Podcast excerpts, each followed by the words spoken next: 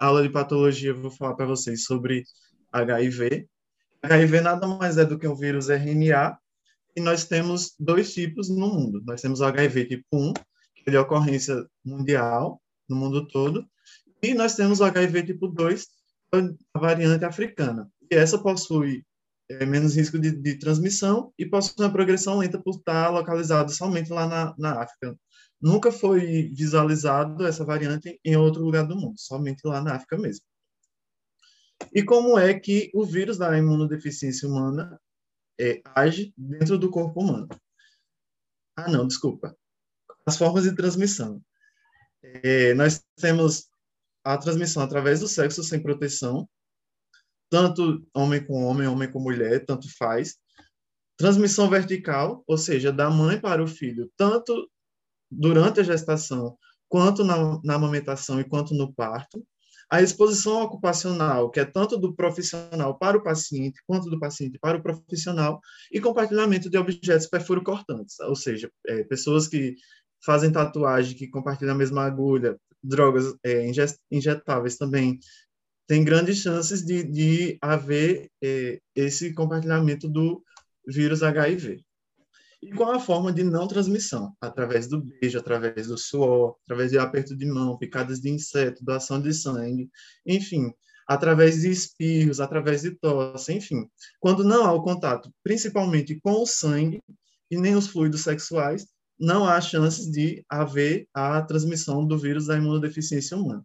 Por que não através da doação de sangue? Primeiramente, de tu, antes de tudo, quando você vai fazer a doação de sangue, você passa por uma bateria de exames e testes para saber quais são os problemas ou possíveis problemas que você está compartilhando de seu para aquela pessoa que vai receber. E o teste de HIV é um deles.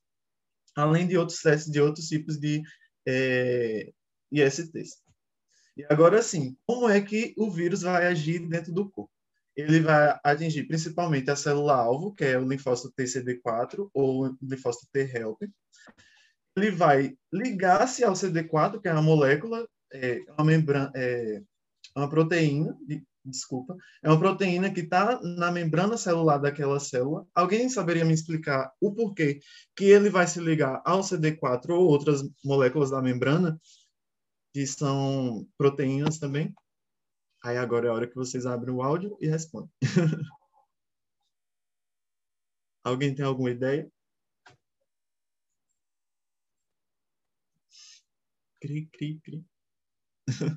Enfim, vai se ligar o CD4 ou outras moléculas para ter o transporte é, através da difusão facilitada.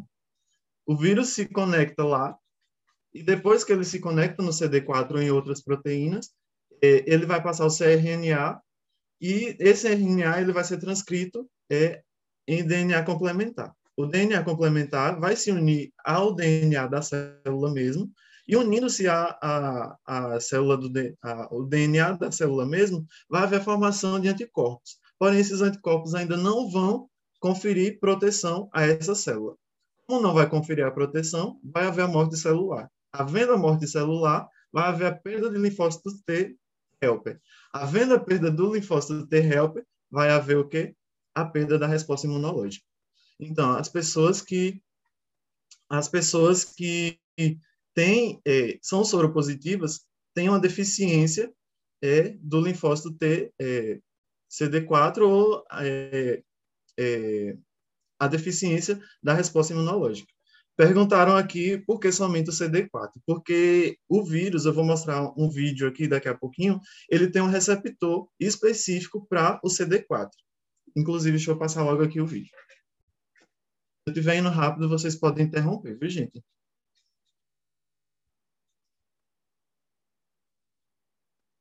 Aí. Esse é o HIV.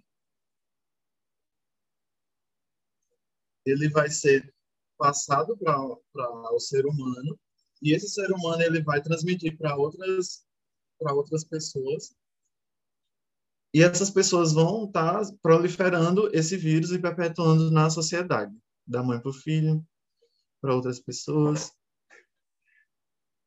Bom o vírus já foi compartilhado para geral e agora nós vamos ver a ação dele dentro do organismo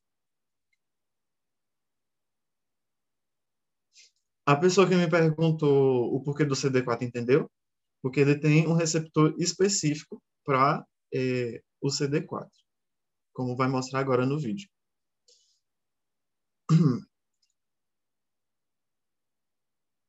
Bom, o vírus chegou no linfócito T, aí vai se ligar aos receptores específicos, e através dessa ligação com os receptores específicos, vai haver a passagem do material genético do vírus para dentro do linfócito TCD4.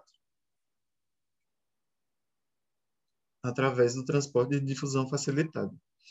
Dentro do, do, da célula, esse material genético ele vai ser transcrito em DNA complementar através da transcriptase reversa, que é uma enzima.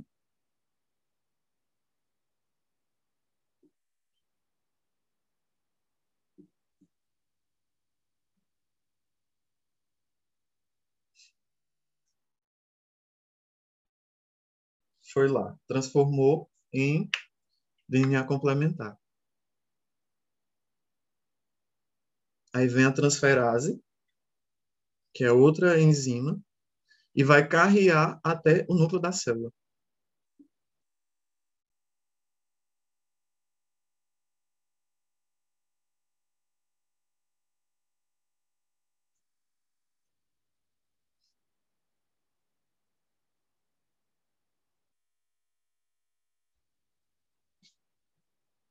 Aí no núcleo da célula tem lá o DNA humano, e essa enzima vai lá e corta esse DNA humano e com o DNA viral complementar.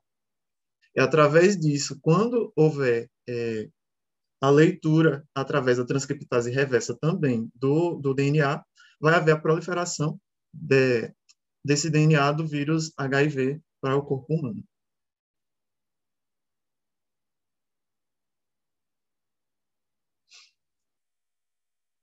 Aí a protease vai lá e corta as proteínas que foram sintetizadas no interior do núcleo da célula humana. E esse material genético vai formar novamente um é, capsídeo para transferir o vírus. E aí, como o DNA é, viral já está no núcleo, essa célula vai fazer vários outros é, vírus e ela vai morrer. E ela morrendo, há a perda da função dela. E perdendo a função dela, há a perda do a perda da imunidade. Entenderam até aqui, gente?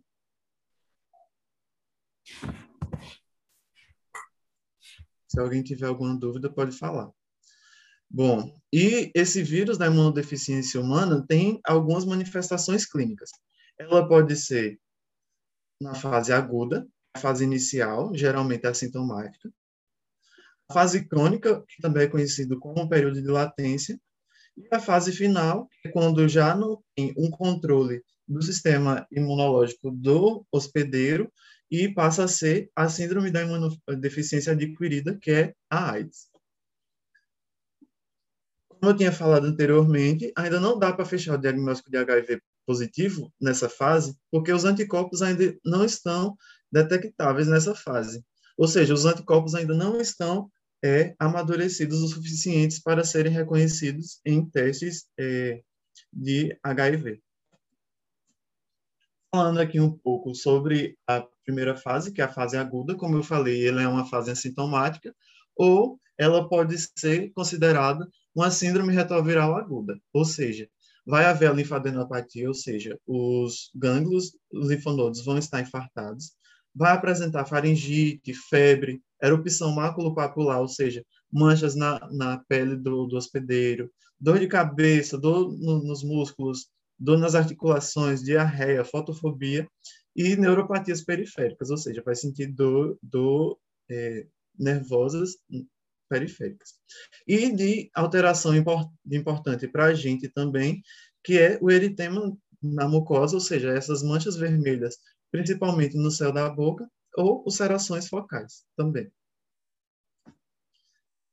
Passando para a fase crônica, ela dura de, dois, é, de alguns meses e dias até 10 anos. Quando eu estava pesquisando para fazer essa aula, eu vi na literatura que há casos de até 15 anos, pacientes que duraram 15 anos para manifestar a fase crônica ou manifestar a, a, a AIDS. E tem alguns fatores que influenciam é, essa manifestação e essa durabilidade desse, desse período de latência. O primeiro é a idade do paciente. Pessoa, pacientes mais jovens possuem chances, é, possuem um sistema imunológico mais fortalecido. A resposta imunológica do hospedeiro, como eu falei, pacientes mais jovens e pacientes que não têm tanta deficiência assim, imunológica, vai ter mais resistência a desenvolver a AIDS. Qual foi o tipo de exposição? Se foi exposição diretamente contagiosa pelo sangue ou se foi por fluidos é, sexuais, cepas virais, qual foi a cepa? Se foi a cepa mais comum no mundo ou se foi aquela cepa africana, como eu falei, a cepa africana, ela, o desenvolvimento é mais lento, e a utilização do CART, que o que seria esse CART? Seria é, aquele coquetel que geralmente os, os, os pacientes é, HIV positivo, eles tomam. É, essa fase crônica também vai apresentar uma linfadenopatia generalizada persistente, ou seja, não vai ser apenas os, os linfonodos do pescoço, mas sim do corpo todo que vai apresentar, e vai desenvolver um, é, uma síndrome chamada de pré-AIDS, que seria um período de febre crônica, ou seja, vai ser uma febre persistente, vai haver uma perda de peso muito grande, vai haver diarreia, vai desenvolver é, a candidíase oral, porque como a gente viu anteriormente, a candidíase ela é esperta e procura aqueles pacientes que têm é, o sistema imunológico deprimido, vai desenvolver a herpes zoster, ou então a leucoplasia é, pilosa oral. E, por fim, chegamos na AIDS, que é quando a falha do controle do, do organismo é, o organismo ele falha nesse controle do vírus pelo sistema imune, né? Então, há o aumento da viremia e a redução da contagem de linfócito PCD4, ou seja, o vírus ele vai estar muito proliferado no corpo e os linfonodos vão estar totalmente reduzidos e aqueles sintomas daquela pré-AIDS, como eu falei anteriormente, elas vai estar bem forte aqui nessa situação. E já faz 84 anos, porque, como eu falei anteriormente, pode durar até 10 anos, até 15 anos, para começar a desenvolver a AIDS. E a AIDS, ela tem algumas coisas que são é, é, associadas, como a pneumonia causada pelo fungo Pneumocystis girovesi. Essa pneumonia, ela é muito associada a pacientes que têm HIV positivo. Tanto é que nos treinamentos para a gente que é da área da saúde, tem o tratamento, tem o treinamento para HIV e tem o tratamento da HIV juntamente com o da pneumonia. E também outras infecções, pelo citomegalovírus, o CMV, que é um tipo de herpes, a herpes simples, que é o HSV, meningite criptocócica e toxoplasmose do sistema nervoso central. E aí, com essa toxoplasmose, há relatos de é, perda de memória, há relatos de, de desenvolvimento de outros síndromes é, neurais. E qual a diferença entre o HIV e a AIDS? O HIV é o vírus que vai atacar o sistema imunológico dos seres humanos, enquanto a AIDS é a condição sistêmica né, de que esse sistema imunológico vai estar é, deprimido e não vai estar apto para exercer a sua função, que é de, de defender o corpo de, de, vírus e bactérias e, e outros é, agentes patogênicos. Nós temos algumas infecções também associadas à infecção pelo HIV, que é a candidíase, que ela pode ser eritematosa, pseudomembranosa ou então aquele angular, como a gente vê aqui nessa, nessa foto, aqui nós temos a pseudomembranosa. Vai haver também a doença periodontal, que ela é muito associada a, a, ao HIV pelo fato de haver a perda da, da, da imunidade do hospedeiro. Vai haver o linfoma não Hodgkin, leucoplasia também, e por fim, o sarcoma de Kaposi. São essas manchinhas aqui na gengiva desse paciente. E a professora também falou para vocês sobre o PEP, que é a profilaxia de pré-exposição, é um estilo de vida. Por quê? Porque o paciente tem que estar apto e disposto a tomar esse comprimido diariamente, uma vez por dia. E é um estilo de vida também, por quê? Porque não é porque você está tomando a PrEP que você pode sair aí usando drogas injetáveis ou então fazendo sexo sem proteção à torta e à direita. Ele é indicado para quem não tem o HIV, ou seja, é, para aquelas pessoas que são sadias, mas que estão expostas ao vírus. Não estou aqui para julgar ninguém, mas pacientes que são homossexuais, pessoas travestis, transexuais, pessoas que fazem programa, todos eles são indicados a estar tomando esse esse medicamento de pré-exposição, mas qualquer pessoa, tanto heterossexual como homossexual, tem chance de desenvolver é, o HIV e deve ser tomada todos os dias, é, como eu falei anteriormente. Aqui a gente tem o exemplo da pílulazinha do PrEP, que apresenta essa numeração 701. Nós temos a PEP, que é a de pós-exposição. Ela é para ser tomada em caso de urgência, em casos de estupro, em casos de que você é, fez o sexo sem proteção, você foi em um tatuador e ele não utilizou é, os seus materiais estéreis, você teve uma lesão cortante no seu trabalho, enfim, é para ser tomado em casos de urgência. Ele é indicado para quem pode ter sido é, exposto ao vírus do HIV, como eu falei anteriormente, ele deve ser tomado em até 72 horas, não mais do que isso. E após essas 72 horas, você tem que estar tomando todos os dias durante 28 dias. E após esses 28 dias, você tem que fazer um novo teste de HIV. Aqui em Petrolina, esses testes são feitos lá em frente ao Hospital do Malan, gratuitamente das 8 até as 11 da manhã e à tarde das 2 até as 5 horas da tarde. E aqui nós temos esse é, o exemplo da, da PEP. Aqui no Pernambuco, eu sei que já tem a PEP, não sei informar se no Pernambuco já está tendo a PrEP, mas aqui no Pernambuco já está tendo essa profilaxia de pós-exposição. Dúvidas em relação a HIV?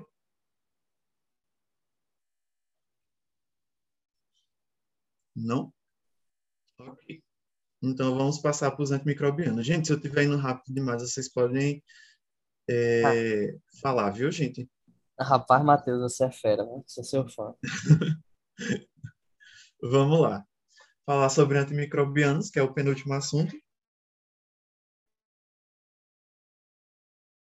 E é, agora, dessa primeira medicamentos que têm a capacidade de, de inibir o crescimento de micro-organismos. Petrolina já tem a PrEP para pessoas que têm predisposição. Ok, eu não estava sabendo da, da, de que aqui já tinha a PrEP, eu sabia da PrEP.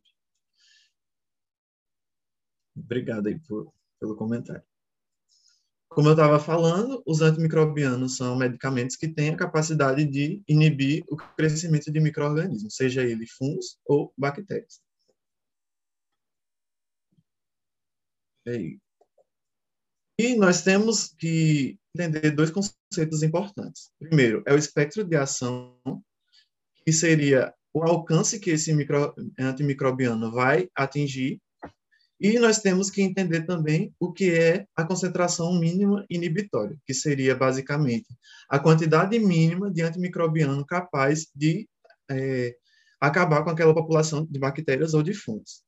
E quanto menos menor o MIC, mais potente é o, o antibiótico. Quanto mais potente o, MIC, o, o, o, o antibiótico, ele vai conferir menos resistência às bactérias. E nós temos alguns fatores que influenciam na escolha do antimicrobiano. Primeiramente, a característica do paciente, que são elas a idade do paciente, é, se o paciente, como é que está aquela condição dele, se ele pode tomar é, comprimidos orais, ou então se tem que ser injetável, ou então se ele tem como é, tomar soluções é, líquidas, quais são os agentes etiológicos que estão desenvolvidos naquela infecção, e se aqueles é, agentes etiológicos não têm resistência, e isso a gente é, vê através do, antimicro, do antibiograma, que a gente vai fazer a raspagem daquela infecção, quando é possível, né? E vai levar para o laboratório e a gente vai fazer a contagem daqueles micro-organismos presentes naquela infecção. Ou as propriedades dos antimicrobianos, que são a característica física. É, perguntaram aqui se menor o MIC, mais efetivo. Isso. Porque quanto menos o MIC, menos medicamento ele vai ser tomado é, e quanto menos medicamento tomado, menos chance de haver resistência. Entendeu?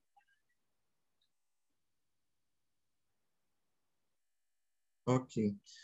E aí, as propriedades, como eu estava falando, tem um MIC pequeno, é, e principalmente o custo-benefício desse antimicrobiano. Que não adianta nada você passar um antimicrobiano extremamente caro se o paciente não tem condições de comprar. Então, o melhor é, antimicrobiano é aquele que o paciente tem condições de comprar. E esses é, antimicrobianos são classificados é, de acordo com algumas coisas. Primeiramente, ao espectro de ação. Como eu falei, ele pode ser antifúngico, que aí a gente tem a classe do, do azóis, metronidazol, é, fluconazol, albendazol, enfim tem é, microbianos específicos para bactérias gram-positivas, para bactérias gram-negativas, para bactérias é, anaeróbicas e de amplo aspecto, amplo espectro que confere, é, que atinge todos esses outros é, é, outros espectros de ação. E ele é classificada quanto atividade antibacteriana, que pode ser bactericidas, ou bacteriostáticos. Alguém poderia me dizer o que é a diferença entre bactericidas e bacteriostáticos?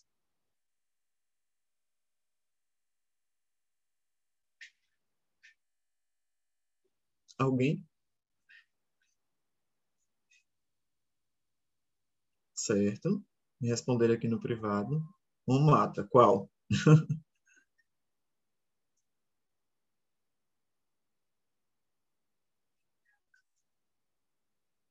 Certo. Exatamente. Como me responderam aqui, bactericida mata e bacteriostático apenas para a reprodução desses, é, dessas bactérias. Isso, bacteriostático não mata, apenas estabiliza. E quanto ao mecanismo de ação, é que aquela, aquele antibacteriano vai agir. Se é na síntese da parede celular, se é, é desenvolvendo é, na, na, permeabilidade da membrana celular. Se é na síntese proteica, que de exemplo, nós temos um que está em alta, que é a azitromicina, que ela vai atingir diretamente nos ribossomos das bactérias, e se vai agir diretamente nos ácidos nucleicos. Aqui eu coloquei uma imagem esquemática dos, das classes de de antibióticos que agem cada um no seu lugar. Os beta-lactâmicos e os glicopeptídeos vai agir na parede celular da bactéria. É, as polimixinas e daptomicina vai agir diretamente na membrana celular. E aí a gente tem a síntese proteica, os aminoglicosídicos, tetraciclinas, enfim, essas classes aqui é, as quinolonas e as nitro, nitroimidazóicos que vão agir diretamente no DNA, e nós temos a sulfonamidas, que vai agir diretamente na síntese das purinas e do ácido fólico dessas bactérias.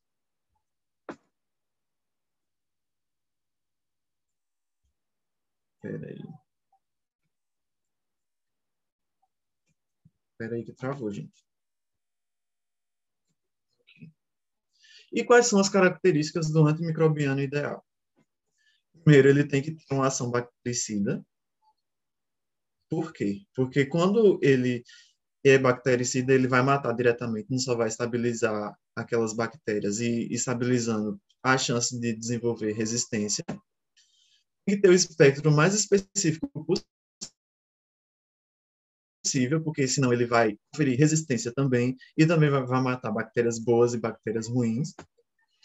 Tem que ter o, o MIC menor, porque quanto menor o MIC, mais potente ele é. Tem que ser é, agir diretamente no local de ação daquela bactéria seja ela na síntese proteica, seja ela na parede ou, ou na membrana celular ou no, no, DNA. Tem que ter a comodidade posológica melhor, ou seja, tem que apresentar é, em, em, diversos formatos, seja ele em comprimido, seja ele em suspensão, seja ele injetável, porque isso tudo depende da condição em que o paciente se encontra. E aí, como eu falei, a, a compatibilidade com o estado do paciente ele tem que ser menos tóxico, sendo menos tóxico, ele vai ser menos prejudicial ao, ao paciente e, fim, que ele seja mais barato. Porque, como eu falei anteriormente, não adianta nada você passar um antibiótico muito caro se o paciente não tem condições de comprar. E, falando um pouco sobre a resistência bacteriana, ela é a, a resistência bacteriana ela é definida como a capacidade de crescimento de uma bactéria in vitro nas condições em que o antibiótico atingiria no sangue quando administrado no paciente. Vou traduzir.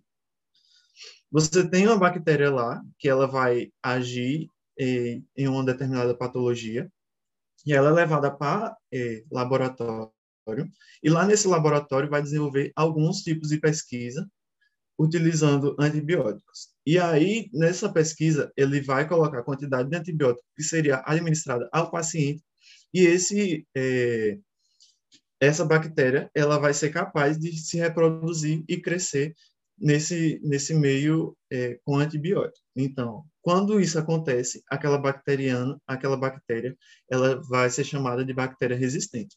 E essa resistência bacteriana, ela acontece de dois, de dois tipos. A bactéria é, resistência natural e a resistência adquirida. Vamos falar agora um pouco sobre cada uma delas. Como aqui só um desenhozinho esquemático, em que a bactéria ela luta contra um antibiótico e ela vira uma superbactéria. Ok. A resistência bacteriana natural ela ocorre através da alteração da permeabilidade, ou seja, a bactéria vai conseguir controlar a entrada e saída de substâncias através da seletividade da sua membrana. Ela ocorre através da alteração do local de ação do antibiótico, ou seja, a bactéria vai produzir substâncias e vai impedir o antibiótico de agir. Ou seja, era um antibiótico que era para agir no, na síntese proteica, a bactéria vai lá e produz uma substância e coloca o antibiótico para agir na, na membrana celular. Aquele antibiótico não vai ter serventia nenhuma, porque a, o mecanismo de ação dele era para a síntese proteica, não para a membrana celular. Outra forma é através da bomba de efluxo, ou seja, a bactéria ela vai bombear o antibiótico para um meio extracelular, seja através de bomba de sódio e potássio, por exemplo, ou seja, por outro mecanismo de ação, e também através do mecanismo enzimático, ou seja, a bactéria ela vai criar enzimas que vai degradar o antibiótico antes mesmo dele agir.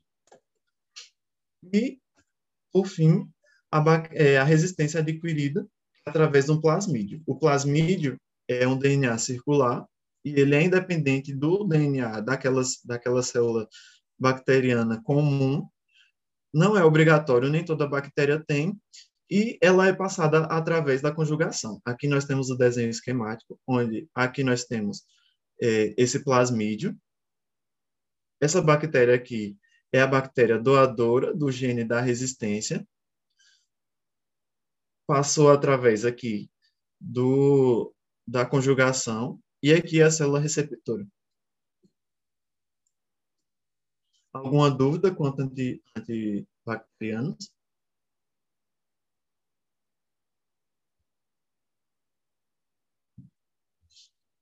Não?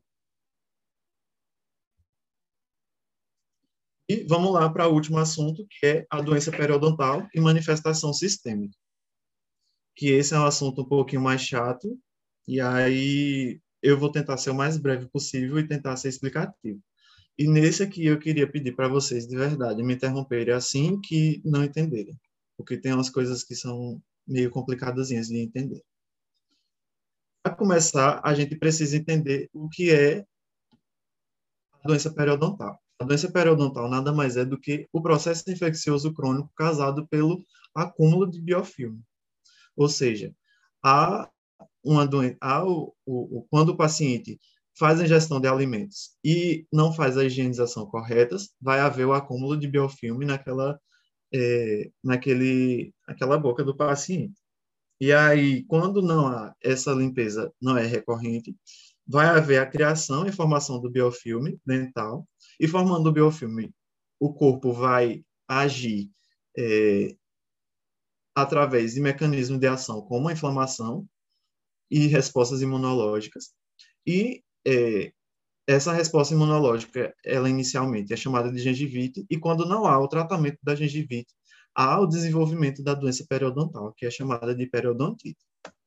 Como eu falei, é, esse acúmulo de biofilme ele vai causar uma resposta inflamatória no paciente, e é, essa resposta ela pode ser a gengivite, que é a fase inicial, onde é que a gente consegue enxergar aqui na gengiva marginal, que ela está um pouco mais avermelhada, e quando há a passagem do, da sonda, principalmente a OMS, há o sangramento gengival.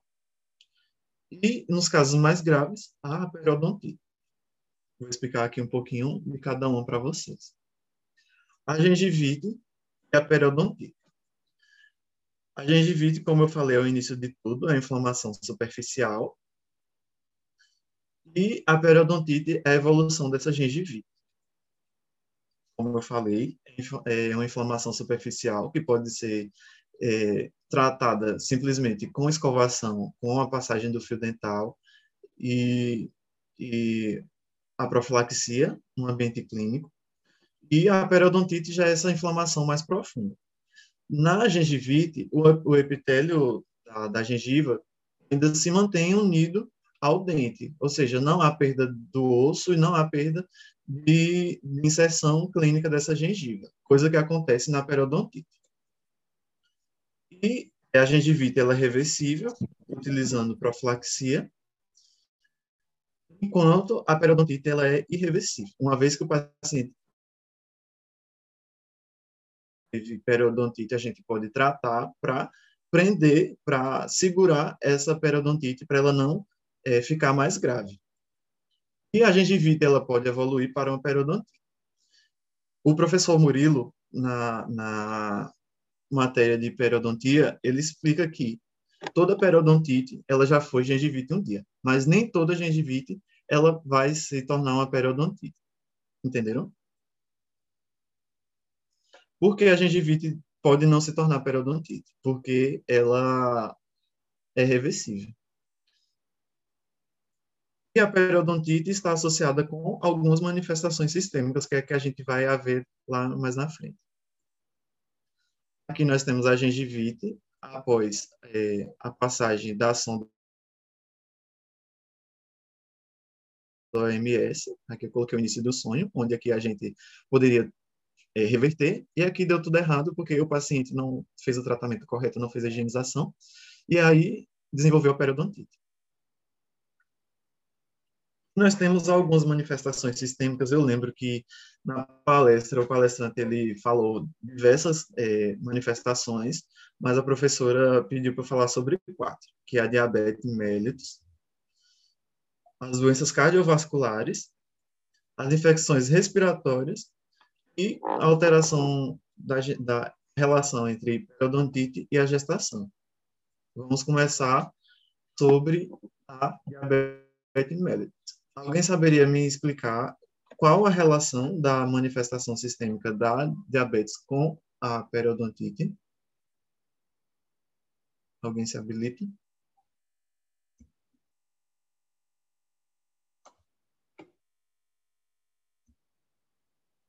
Cicatrização.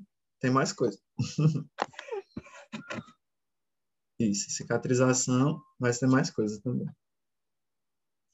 Xerostomia.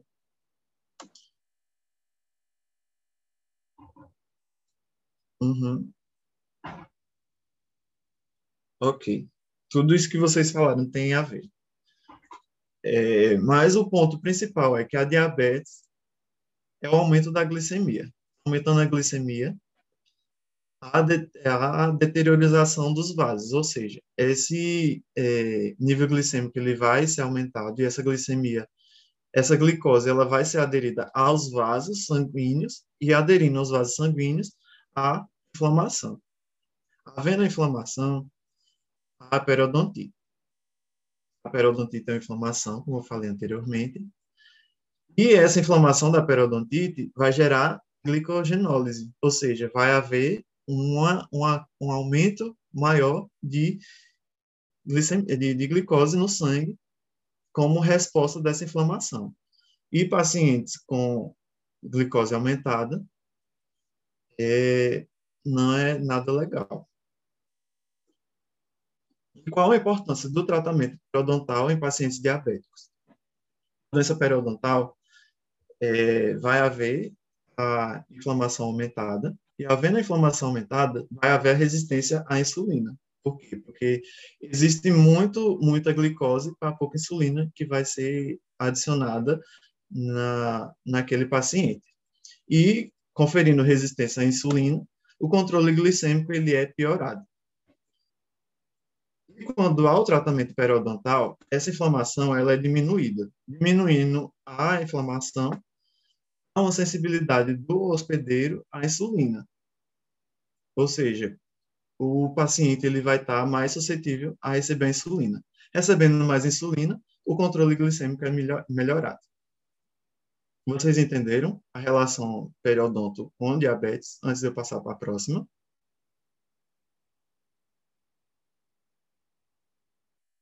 É basicamente é, inflamação. E com relação às doenças cardiovasculares, nós temos alguns fatores de risco à cardiopatia coronariana. E a cardiopatia coronariana resulta em infarto. Infarto, geralmente, geralmente não, dependendo do paciente, pode causar morte. E essa cardiopatia coronariana, ela pode ser feita de duas formas, através da forma aguda, que é através da aterosclerose, o entupimento das veias, né, o estreitamento das artérias coronárias, ou então a oclusão das artérias coronárias. Havendo a oclusão ou estreitamento, a isquemia do miocárdio. Havendo isquemia do miocárdio, há um infarto do miocárdio. E a forma é, crônica, através do tromboembolismo. No tromboembolismo, a formação de trombos, há a oclusão das artérias coronárias. Havendo a, é, a oclusão das artérias coronárias, a isquemia do miocárdio e quando há isquemia do miocárdio, pode se agravar e transformar-se em infarto do miocárdio. A cabeça de vocês está desse jeito, mas eu vou explicar mais um pouquinho. vou destrinchar mais um pouco. Aqui estão é, alguns é, fatores da, da, da, da, da cardiopatia. O aumento do fibrinogênio plasmático, a lipoproteína plasmática e a contagem de leucócitos. Tudo isso junto é um fator de risco que causa a viscosidade sanguínea. A viscosidade sanguínea é um dos principais fatores de cardiopatia coronariana. O que é que tem a ver é, essa viscosidade sanguínea com a doença periodontal? Quando há infecção sistêmica periodontal, há liberação de bactérias no sistema, no sistema é, sanguíneo, e quando há liberação de bactérias nesse sistema sanguíneo, há o aumento do fibrinogênio, porque vai haver a degradação da parede endotelial desses vasos sanguíneos, então o fibrinogênio vai estar lá para tentar repor, juntamente com o fator de von Willebrand, eles vão formar é, coágulos, e é, a formação desses coágulos pode gerar o entupimento dessas veias. juntamente com a contagem de leucócitos, o aumento da contagem de leucócitos. Esses três juntos ao aumento da viscosidade sanguínea. Vocês entenderam?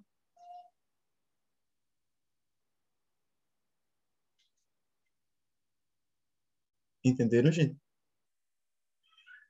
A doença periodontal vai gerar coágulos e, gerando esses coágulos, pode aumentar a viscosidade sanguínea. Aumentando a viscosidade sanguínea, há a chance de haver a isquemia do miocárdio. Por quê? Porque ou vai gerar de forma aguda a aterosclerose, que vai haver o um entupimento das artérias, ou então o estreitamento dessa passagem de sangue é, por esses vasos sanguíneos, e aí entupindo essas artérias ou diminuindo a, a, a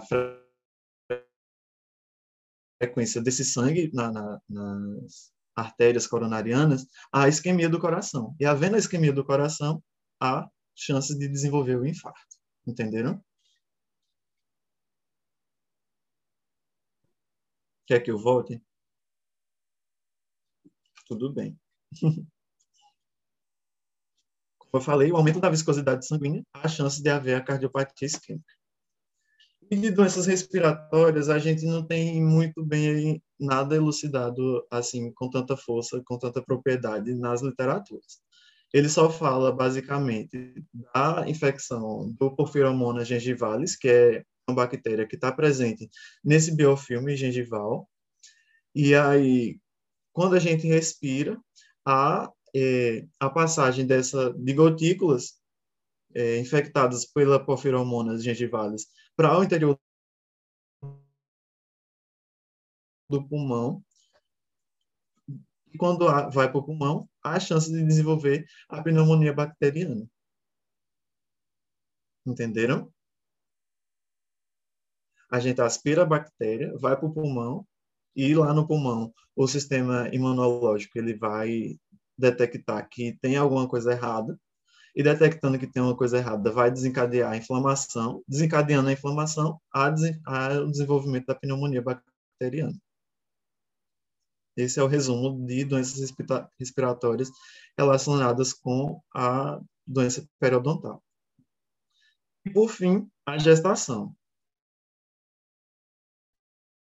Pacientes gestantes, ela tem muito enjoo, principalmente quando há escovação.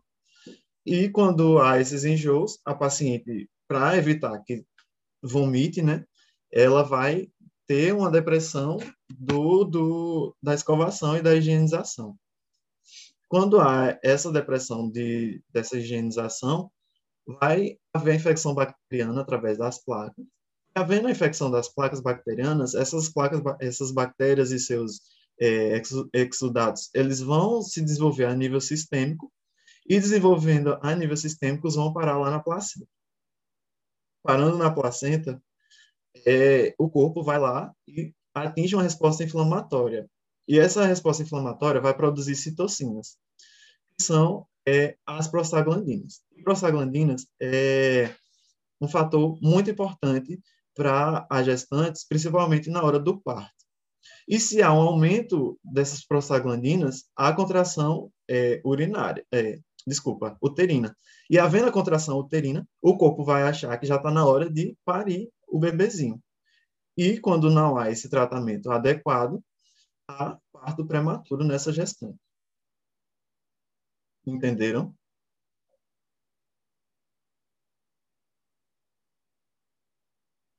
Se sim, aqui eu encerro minha apresentação.